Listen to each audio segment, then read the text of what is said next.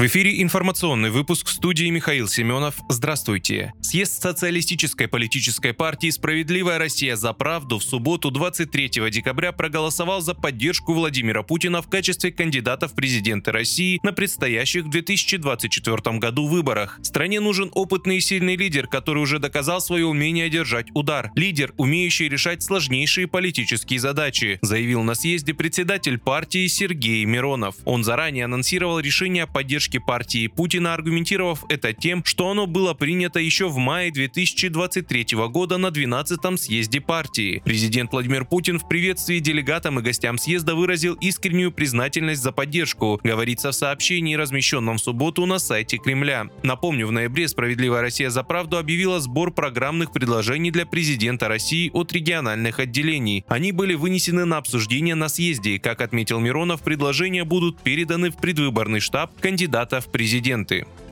Председатель партии «Справедливая Россия за правду» руководитель партийной фракции в Госдуме Сергей Миронов направил официальное письмо министру просвещения России Сергею Кравцову с предложением проверить информацию о том, что в ряде российских школ мигранты потребовали от директоров запретить новогодние праздники, так как это противоречит их традициям. В случае подтверждения данных фактов предлагаю проверить отличившихся в кавычках в рамках законодательства о противодействии экстремизму, прокомментировал он. Сообщается, что по мнению отличившихся мигрантов поклоняться дереву и водить вокруг него хороводы – это грех. Хотя при чем тут поклонение непонятно, ведь речь идет о старой доброй традиции, которая уже давно является светской, подчеркнул Сергей Миронов. Меня сильно тревожит, что мигранты все чаще стали навязывать гражданам России свои порядки. При этом любому здравомыслящему человеку очевидно, что смешивать в кучу многовековые российские традиции и вот такое свое представление о жизни категорически недопустимо, указал председатель СРЗП. Необходимо пресечь подобные выходки, чтобы впредь никто не покушался на российские государственные государственные и национальные праздники, заключил Сергей Миронов.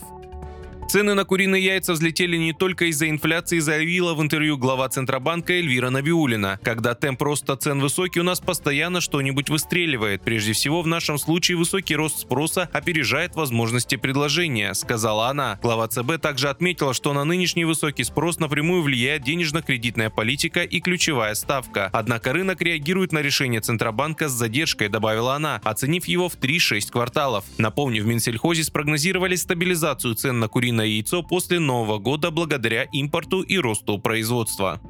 Исполняющий обязанности мэра Белграда Александр Шапич назвал митинги оппозиции и беспорядки в центре города майданизацией. Он показал ущерб, который нанесли ночью протестующие зданию Скупщины, представительного органа и администрации сербской столицы. Участники беспорядков бросали камни и били палками в двери и окна старинного здания. Пострадали фасад, внутренние помещения и оборудование в них. Ущерб оценивается как крупный. По мнению Шапича, такой вред историческому зданию могли нанести лишь люди без совести и ответственности. Напомню, беспорядки в столице Сербской Республики начались после победы на парламентских выборах правящей партии. Вы слушали информационный выпуск. Оставайтесь на справедливом радио.